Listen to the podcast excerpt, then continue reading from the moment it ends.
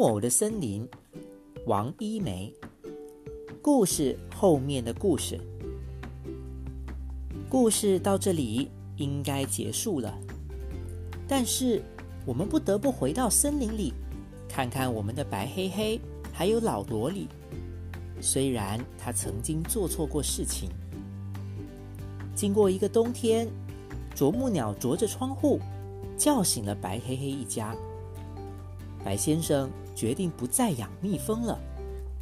白黑黑已经长大了，他可以代替爸爸做很多事情。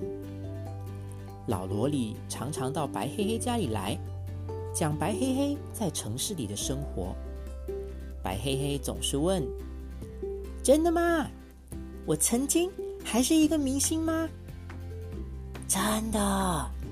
如果你不相信。”你可以去城市里看看，也许在哪面墙上还有你演出的海报呢。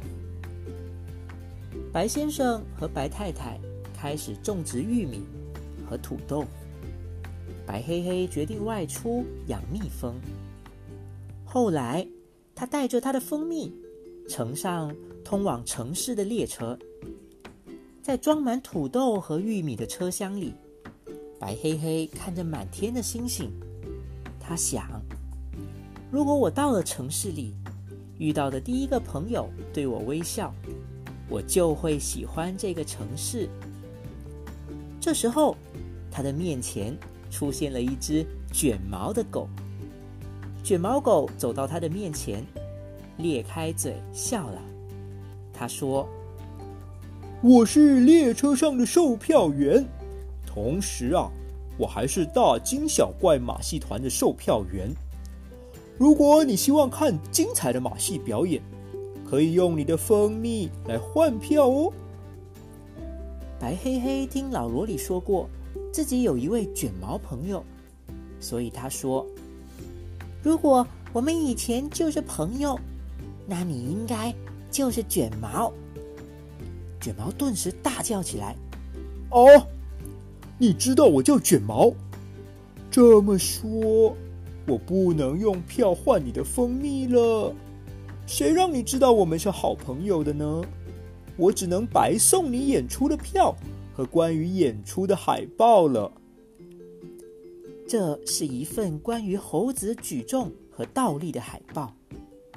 卷毛继续负责刷海报，他干这一行已经很多年了。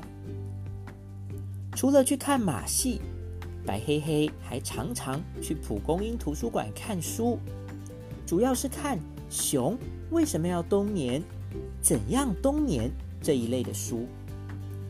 他们就这样在这个城市里生活了许多年，忙碌成忙忙碌碌的人们根本没有时间去听他们的故事，但是对于他们自己来说，一切都像发生在昨天。后来我在忙碌城生活久了，又遇到过白黑黑。